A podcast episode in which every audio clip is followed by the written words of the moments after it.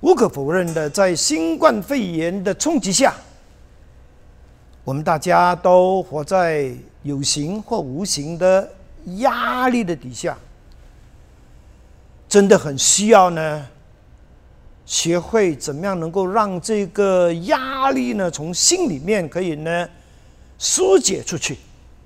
所以呢，上个星期我的信息就特别讲到呢，我们要学像保罗那样的。去处理我们的压力啊！今天我们要学像耶稣了。耶稣可以说是减压高手呀，他真的很会处理他的压力。很多人会觉得很奇怪，耶稣也会面对压力吗？耶稣不是上帝的儿子吗？他不是行过很多神迹吗？他甚至可以叫风叫浪停止，压力算什么？就算是同一个时间有一万人的压力压在耶稣的身上，他是上帝，没事，他只是要 一声，这些压力呢马上就消失。其实这是我们以为的想法，因为如果我们真的是认真查考圣经，我们就知道，耶稣在世为人的时候啊，他一生中面对的或者是承担的压力，可说是古今中外再找不到第二个人。别忘了。当耶稣降世为人的时候，他是完完全全的人，也是完完全全的神。他不是半神半人，特别是当他身为人的时候，他是完完全全的过着人的生活，就像你跟我一样，一样要吃饭要休息，一样会。疲累、伤心、有痛苦的感觉，包括一样要面对种种的压力。其实耶稣所面对的压力有哪一些呢？首先就是他开始正式传道的这三年半，其实天父只给他三年半的时间。要完成传讲天国福音、装备门徒，还有呢，要上十字架拯救人类的使命。三年半要做这么伟大的事，这个压力够大了吧？然后我们就看到主耶稣，他从早到晚。有很多人在找他医病啦、赶鬼啦、辅导，他还要呢到处去传道医病赶鬼，同时呢还要训练他的门徒。无论他去到哪里，总是有一大堆人跟着他，干扰着他的生活，甚至他的休息。最糟的就是还有很多人很不喜欢他。总是想办法要把他弄死。耶稣没有压力，你会相信吗？还有，他也时常被人批评论断，甚至被人认为他是被鬼附的。这些人时常都要抓耶稣的把柄，要告他，要陷害他。耶稣的门徒当中，还有一位犹大出卖他，还有一位彼得三次不认他。哦，弟兄姐妹，这一些都是压力来的。其实耶稣一生中最大的压力，就是在他上十字架之前。之中，之后的整个过程当中，从克西马尼人的祷告，我们就可以看到他承受极大的压力。他甚至祷告到汗，他流的汗是有血从皮肤里面跑出来。当他被抓去受审判的时候，他是被鞭打、被侮辱，他还要背起自己的十字架上各个他山。然后就在那个山上活活的被钉死在哪里，流进了他身体里面的每一滴血，而这个过程是时间很长的。老实说，耶稣所承受的压力和痛苦，其实。是没有一个人类可以承受和撑得住的。可是，当我们认真的去查考耶稣的生平的时候，我们会发现，即使耶稣他面对那么多的压力，很奇妙的就是他仍然保持平静安稳。我们从来没有看过耶稣在压力的底下，好像我们那样的啊，变得疯疯癫癫。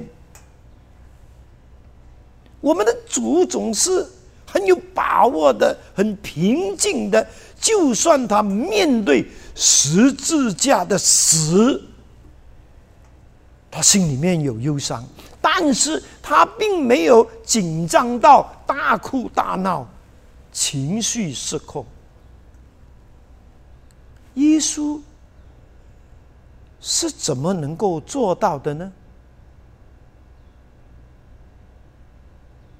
其实，耶稣处理压力的方法是一个以人的身份来处理的，他没有披戴他的神。这个的身份来承担。首先，他处理压力的方法就是从他的身份的定位开始，因为他认识他是谁。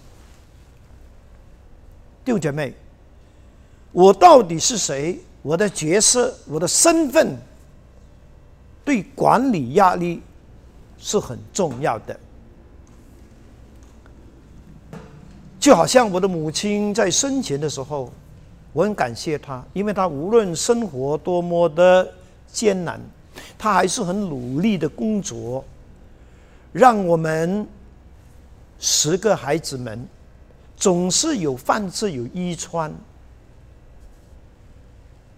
难道我的妈妈没有压力吗？当然有。但是，因为他知道他的身份，他的角色是母亲，就因为这个身份的确定，让他能够克服了千千万万个生活的压力，甚至把我们养大成人。这种姐妹，如果。你不知道你的身份、你的角色，你很容易会在压力的底下想要逃避、想要放弃。其实主耶稣他在世所遭遇的压力，第一个主要的来源就是来自于其他人对他的身份的质疑，甚至对他的身份的。误解、否认和拒绝，因为当时的法利赛人和宗教领袖们时常都在质问耶稣的身份：“你是谁？你可以清楚的告诉我们你是谁吗？你是施洗约翰，你到底是谁？”当耶稣说：“我是上帝的儿子。”他们就骂耶稣说：“你是不是吃错药？”可是主耶稣总是会回答：“我知道我是谁。不管你们认不认同，我非常肯定，我非常了解，我非常清楚，我非常肯定我的身份，我的角色就是我是上帝的儿子。”我是救世主，我是天国的大君王，我是那将来要审判世界的主。所以你发现，在四本福音书中，耶稣有十多次非常清楚的宣告他的身份。他总是会说：“我是。”例如，“我是世界的光，我是道路、真理、生命。”我就是生命的粮，我就是生命的活水。所以，耶稣管理压力的第一个秘诀就是，他非常清楚知道自己的身份和角色是谁。我们呢？你呢？我呢？我们知道自己的身份是谁吗？如果你一直都不认识，也不确定你的身份、你的角色，那么你就会很容易会很依赖别人对你的看法。你甚至呢会透过其他人对你的身份的认同来 try to 来赏识，找到你自己身份的定位。你甚至会很容易让别人来塑造你，成为他们认为你要成为的那个人。这些人可能包括你的父母亲、你的伙伴、你的同事、你的男朋友、女朋友，甚至是你的配偶。弟兄姐妹，处理压力的。一个很重要的起点就是，你必须要知道你是谁，因为如果你自己都搞不懂你是谁，也会带给你很多压力的。比方说，我们知道牧师，牧师的工作肯定是离不开压力的，大的小的，每一天都有。就因为我和师母非常清楚知道我们是谁，我们的角色是教会的牧师。就因为这个身份、这个角色的确认，让我们在牧养喜庆堂这三十多年的过程的里面，我们靠着神的恩典。我们克服了无数面对的压力，因为当你确认了你的身份、你的角色，你就知道你有你应该承担的责任，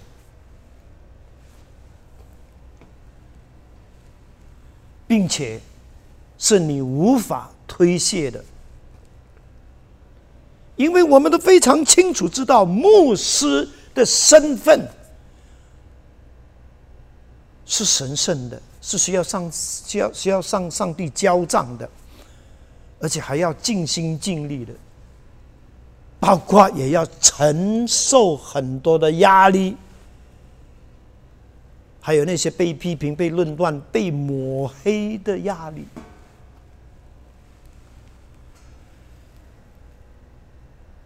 有一些人呢，很羡慕牧师的工作的。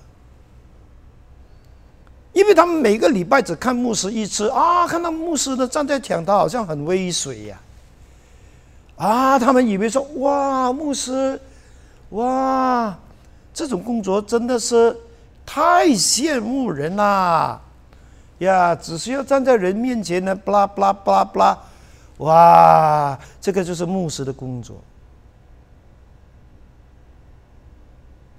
其实他们不知道，牧师是要承受很多压力的。就好像今天有很多人都很羡慕做老板的人，可能是他们呢也常常看到那些大老板呢上班的时候呢，哦很自由，呃又驾大车住大屋啊，又吃大餐，所以他们就自己说我要去创业，我要做老板。可是后来为什么他们做老板的时候会做到好像就快要断气那么辛苦呢？是因为他们搞不懂，老板的身份，并不代表他做什么生意就一定会赚钱。搞不好，做老板是要承受很多的压力，包括亏钱，包括一直要被人追债的压力。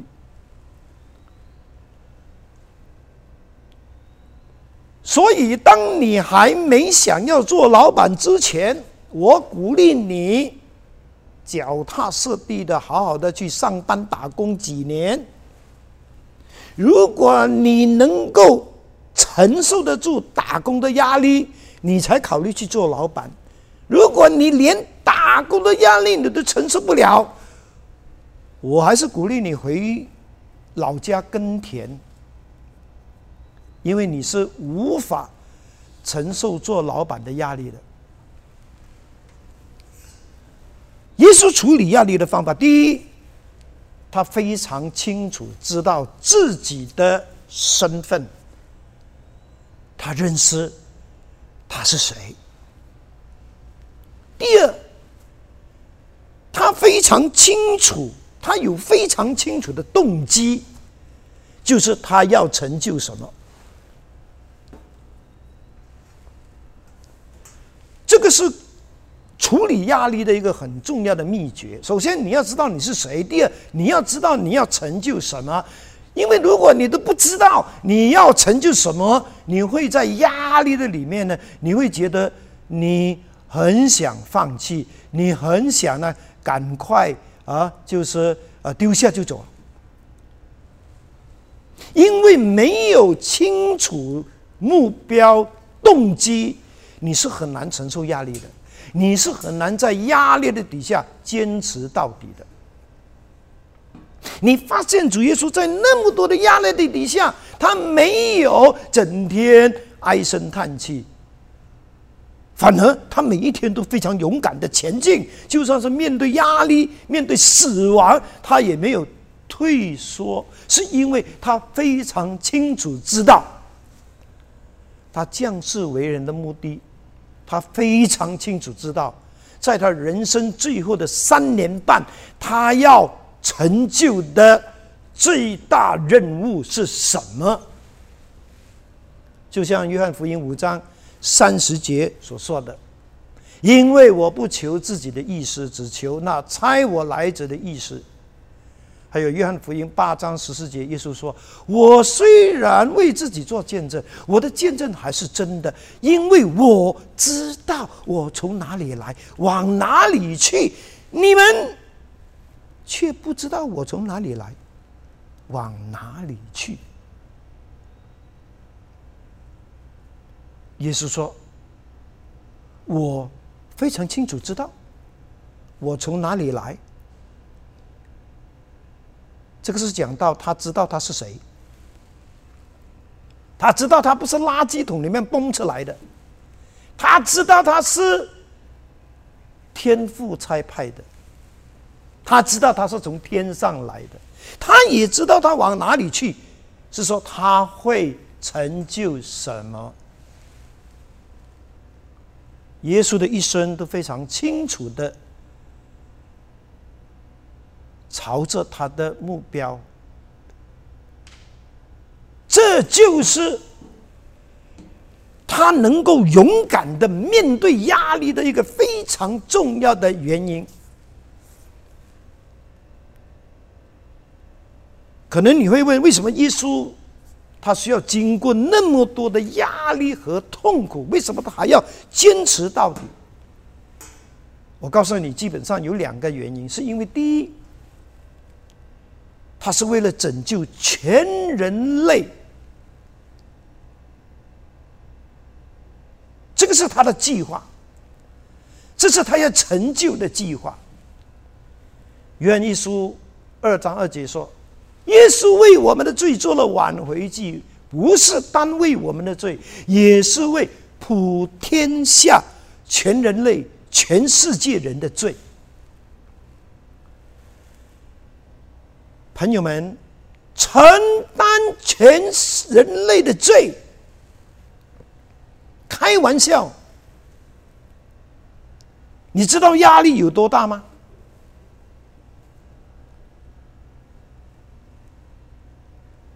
但是耶稣愿意，耶稣坚持，因为他知道。虽然有压力，但是他是为了这一个目的而来的，就是要拯救全人类，好让这些信他的人可以得到罪的赦免，成为神的儿女。然后这一些神的儿女又去影响更多的人，也成为神的儿女，成为耶稣的门徒。第二个原因是因为。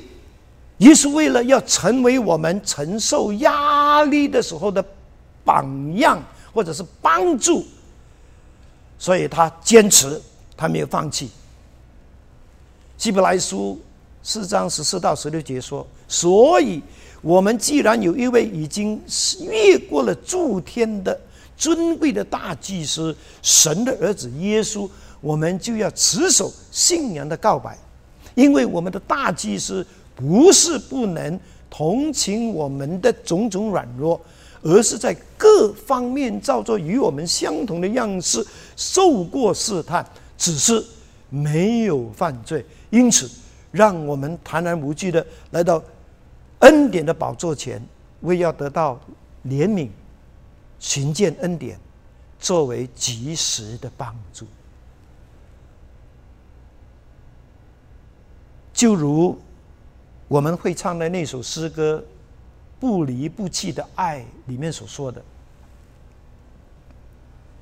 耶稣因为都经历过我们人世间的种种的痛苦，所以没有一个忧患耶稣不能担当，没有一个痛苦耶稣不能背负。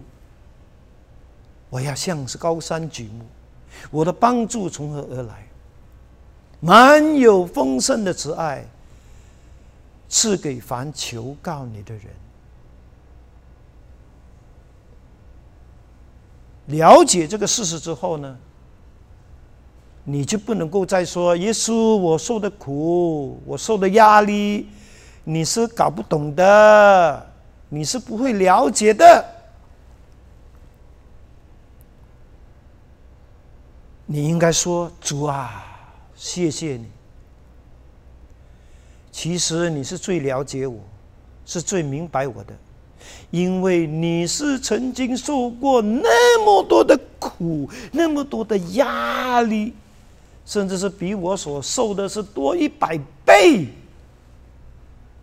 因此，你是会比任何人都更了解我，更能帮助我。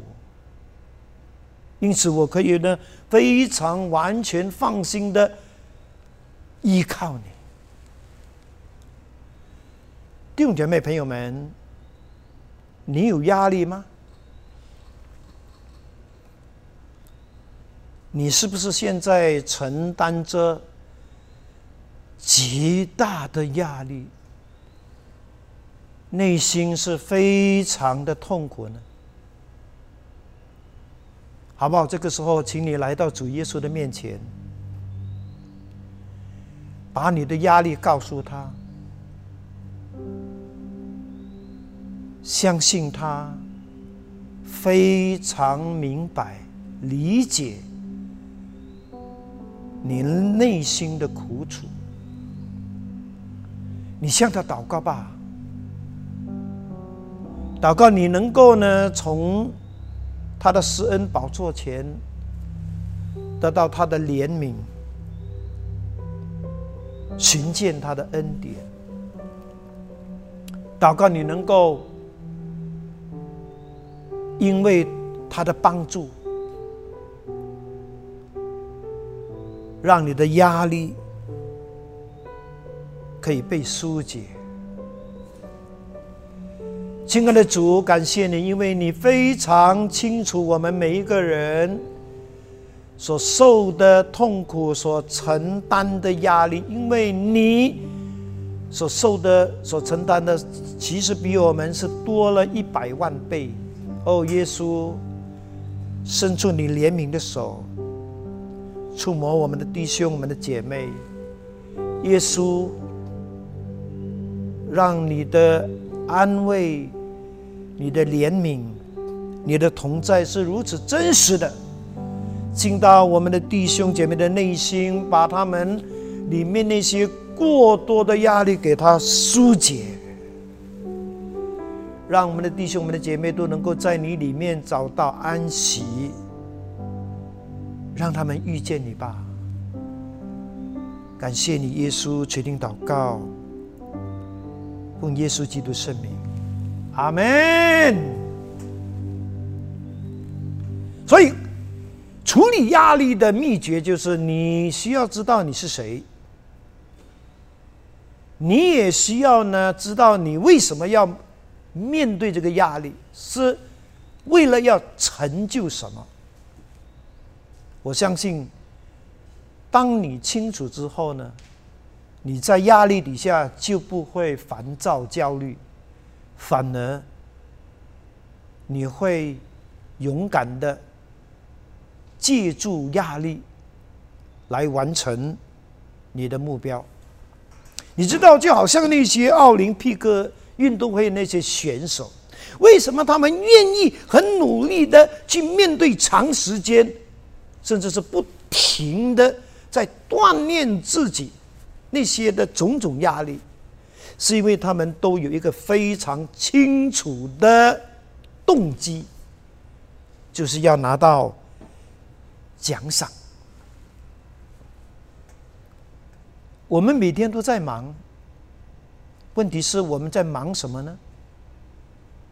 我们有成就什么吗？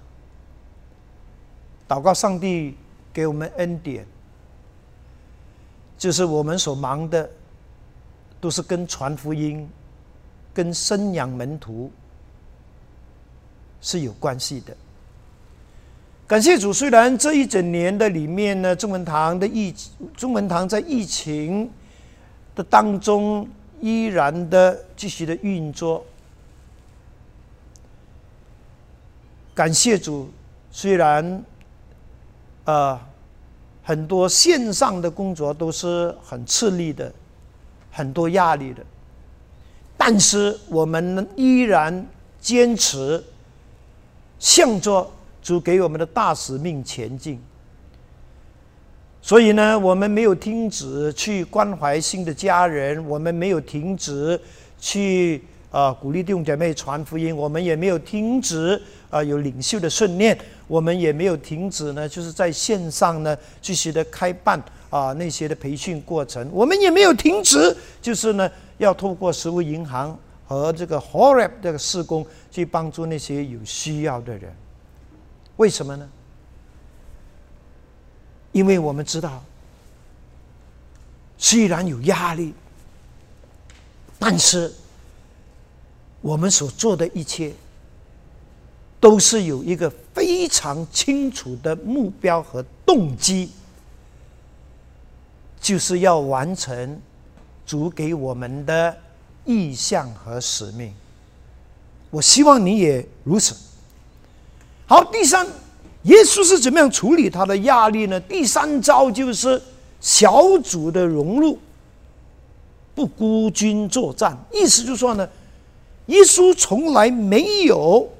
自己孤军作战的，除了他自己需要呢，在旷野安静自己需要自己呢灵修祷告的时候，大部分的时间，耶稣都是在他的门徒的当中的。因为如果你读四本的福音书，你就发现耶稣其实是有参加小组的，他其实就是小组长，因为他的组员就是很早的时候呢就跟在他身边的十二个门徒。为什么主耶稣也要参加小组呢？是因为他知道他身为人的时候，他是需要活在。群体中，关系中，他是不能够自己一个人生活的，所以他首先就要选择降生在一个家庭，他需要有一个家，他自小就是在父母跟兄弟们之的当中一起生活，一起工作，一起彼此扶持，彼此照顾。他并没有很年轻的时候呢，就躲在深山里面修道。他一直都在家庭的生活中，在家庭的关系中，一直到三十岁，他开始出来传道的时候，他就离开家了。他就到处传道，医病赶鬼。而在他开始传道不久之后，他就呼召十二个门徒跟他一起生活。然后就在这个小组的里面，他训练他们怎么样祷告，怎么样赶鬼，怎么样医病。而这十二个门徒就是他的 support group，也就是他的扶持团队，是他在面对那么多的。人群和繁重的工作压力的时候呢，他们可以帮助他分担工作和压力，因为耶稣非常清楚知道，一个人是无法应付那么多的需要和压力的，特别是当他知道他就快要定十字架之前，他在克西马尼园为自己。祷告的过程，他把门徒带在身边，甚至很坦白的告诉他们，他心里面所承受的压力是何等的大。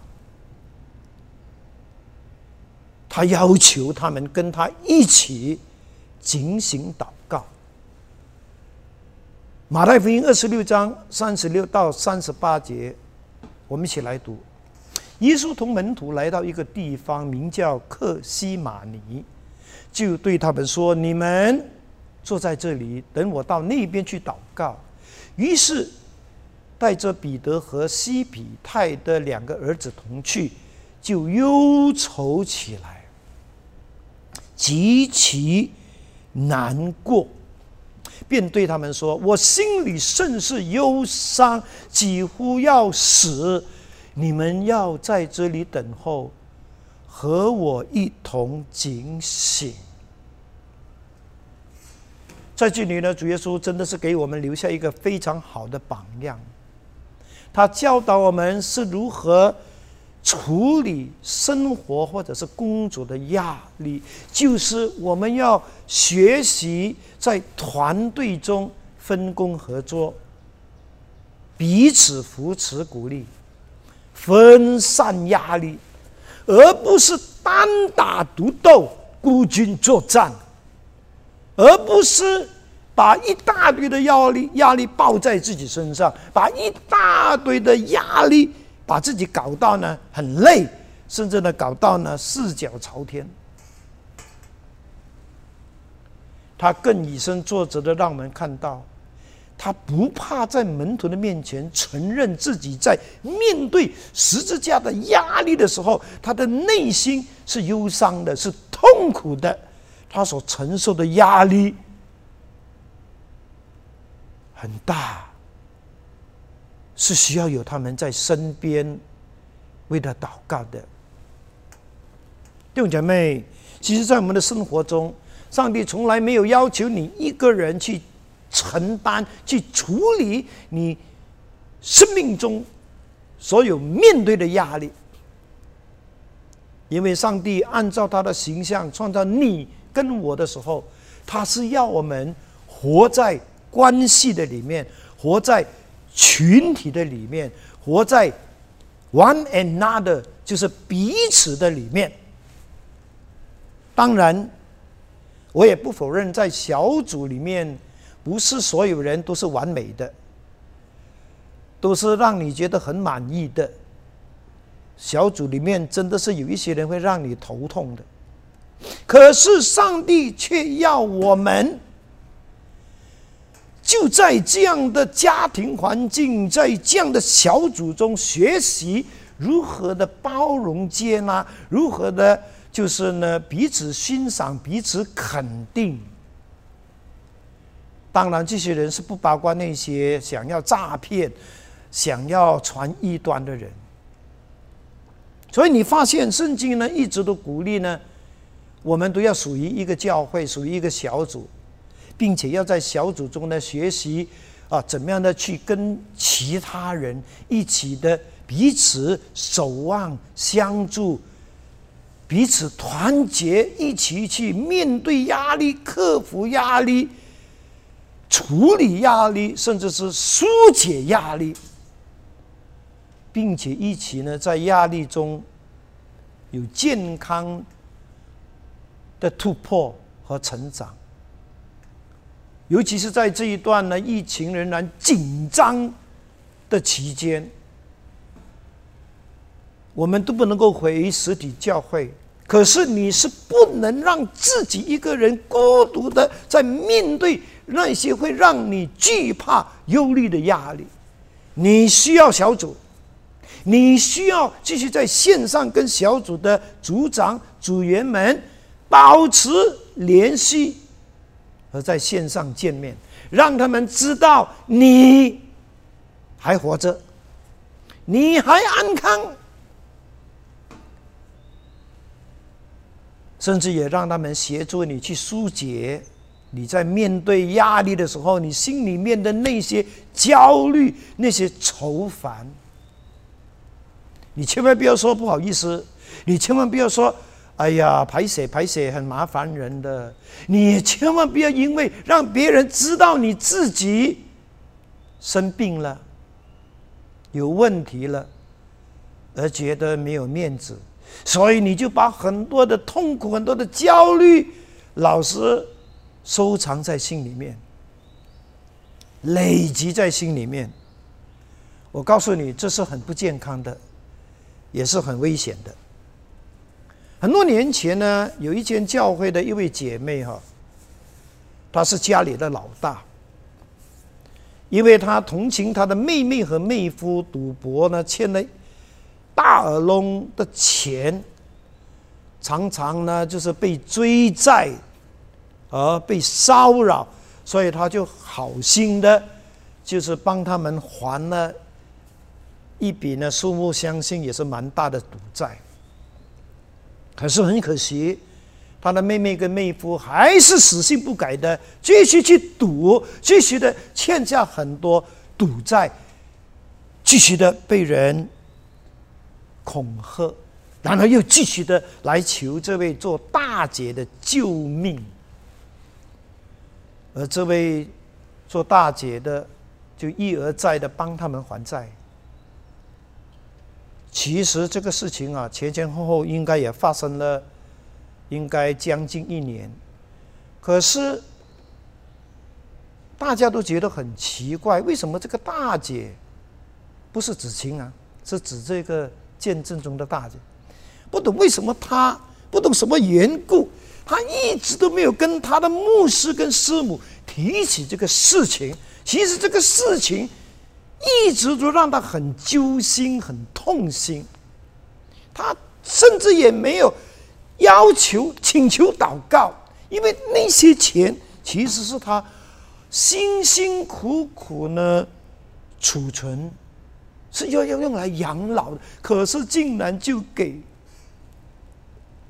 妹妹妹夫花光。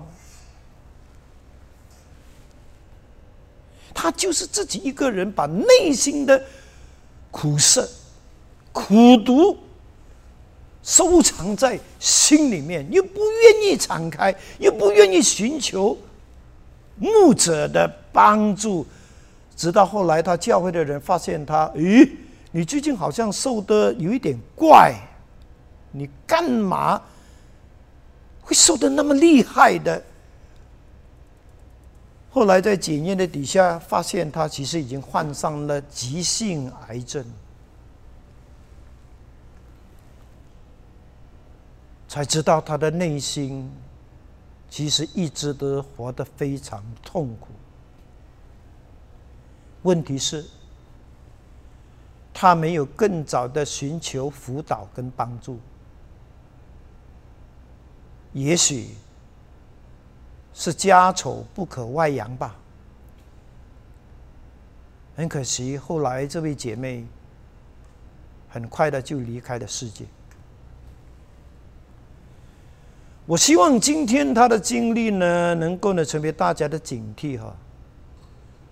就是，请你不要老是把你的痛苦、你的压力一直收在心里面，死顶，怕人知，不好意思，或者是觉得家丑不可外扬。我告诉你，连主耶稣也不会这么做。连主耶稣也需要一个小组，连主耶稣也很坦白的告诉他的门徒：“我需要你们，因为我里面的忧伤，那个压力太大了。”这也就是马可福音三章十四节说的：“耶稣设立了十二个人。”要他们常和自己同在，意思就是说呢，耶稣也不希望我们是单独一个人在面对我们的压力，所以鼓励你不要停止参加一个小组，鼓励你继续持续的在线上啊。跟其他的组员保持联系，也在线上参加课程，让自己成长。尤其是现在，也不需要驾车塞车才能够去到某一个家庭参加小组。现在可以在线上就可以参加小组。我们鼓励你参加小组，是因为希望你能够呢，在小组这个属灵的遮盖。和这个祷告的守望底下，能够帮助你分担你内心的压力，能够呢，就是帮助你，也同时在属灵上不断的成长。感谢主。其实小组的功能是非常重要的。最近我们都有不少的代导需求，特别是某一个家庭，因为其中一个家人接触过确诊者，搞到全家人都很慌张，全家人都要去做那个检验，搞不懂谁跟谁也成为确诊者。还好，他们有小组，有小组的关怀。有小组的带导，其实大部分这些 case 啊，最后的报告都是平安的。我们也要谢谢我们的组长们、领袖们，你们对组员们的关怀。阿利路亚！最后，面对压力怎么办？我们要学习像耶稣那样的去处理压力，做三件事：身份的定位，认识我是谁；第二，动机的清楚，要问你自己，在压力的里面你要成就什么？第三小组的融入不要孤军作战。记得耶稣也需要小组更何况是你跟我。我今天要特别对我们线上的朋友说话了哈。朋友们你是否是在压力下觉得非常的辛苦呢？甚至求助无门呢？我鼓励你来信靠这位爱你的耶稣，让主耶稣赐你解除压力的平安、喜乐和力量。千千万万的人都是这样经历到耶稣的平安。如果你今天愿意接受耶稣基督成为你的救主，你愿意成为基督徒，我为你祷告，请你照做荧幕上的这个祷告文，跟我一句一句的祷告好吗？来，天父上帝。谢谢你，因为爱我，才派主耶稣为我的罪死在十字架上，并且从死里复活。我承认我是个罪人，并愿意接受主耶稣基督成为我的救主和生命的主。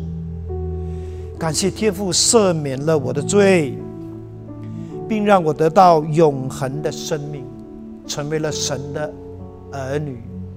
我把我的一生道路交给你带领，求你帮助我一生跟随你到底，也帮助我明白圣经的真理和学会祷告，更深的认识你，经历你的奇妙大爱与平安。祷告奉靠主耶稣基督的名，阿门。恭喜你。你做的这个祷告，你就是基督徒，就是神的儿女。当然，我鼓励你呢，不要停在这里，继续的更多的去认识主，经历主的奇妙。所以呢，鼓励你把你的名字、电话号码呢留在我们啊下边的这一个脸书的这个留言处，好让呢牧者传道呢能够继续的去跟进你啊，帮助你成长。谢谢。弟兄姐妹，你听了这个信息，你有什么回应呢？我鼓励你要时常如此的为自己祷告。第一呢，你要祷告呢，你所面对的压力，在靠着主的时候，能够化为正面的动力和祝福，在你的身上。第二，你要祷告。就在你效法主处理压力的方法的过程中，你能够呢得到智慧和祝福。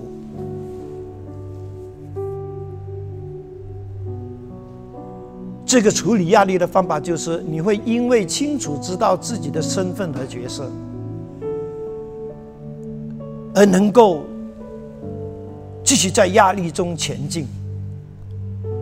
还有，你会因为知道自己要成就什么目标，所以你不会逃避压力，反而你要借助压力帮助你去成就你要成就的目标。第三，你要祷告，你会在小组扶持、鼓励的底下，不断的克服你生命中的压力。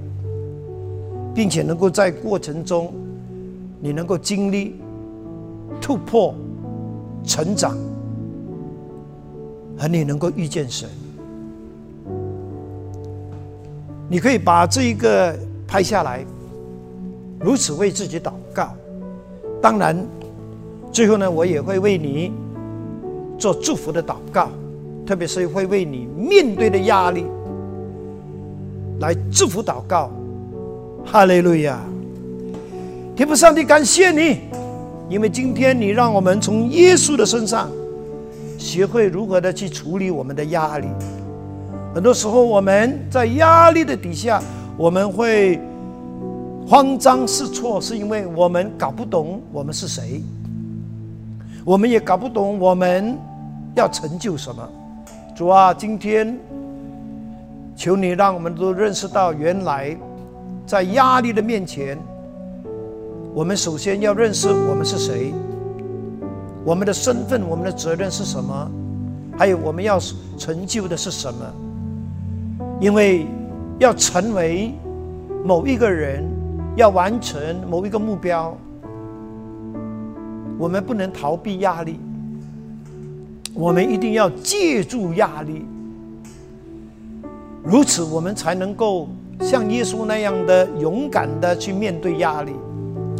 主啊，帮助我们，让我们也真的会继续的融入一个小组，并且在小组中，就是看到自己，就是呢，因为有弟兄姐妹的陪伴和鼓励，我们生命中、工作中的压力都因此呢能够得到疏解。我们也在小组生活中，就是不断的经历突破、成长，特别是。我们能够能够更多的遇见我们的神主啊，谢谢你恩待我们的弟兄姐妹们哦，主啊，是的，给他们智慧，去学会如何像耶稣那样的，像保罗那样的处理他们的压力。主，谢谢你赐福我们，常与我们同在，请你祷告，奉耶稣基督圣名，阿门，阿门。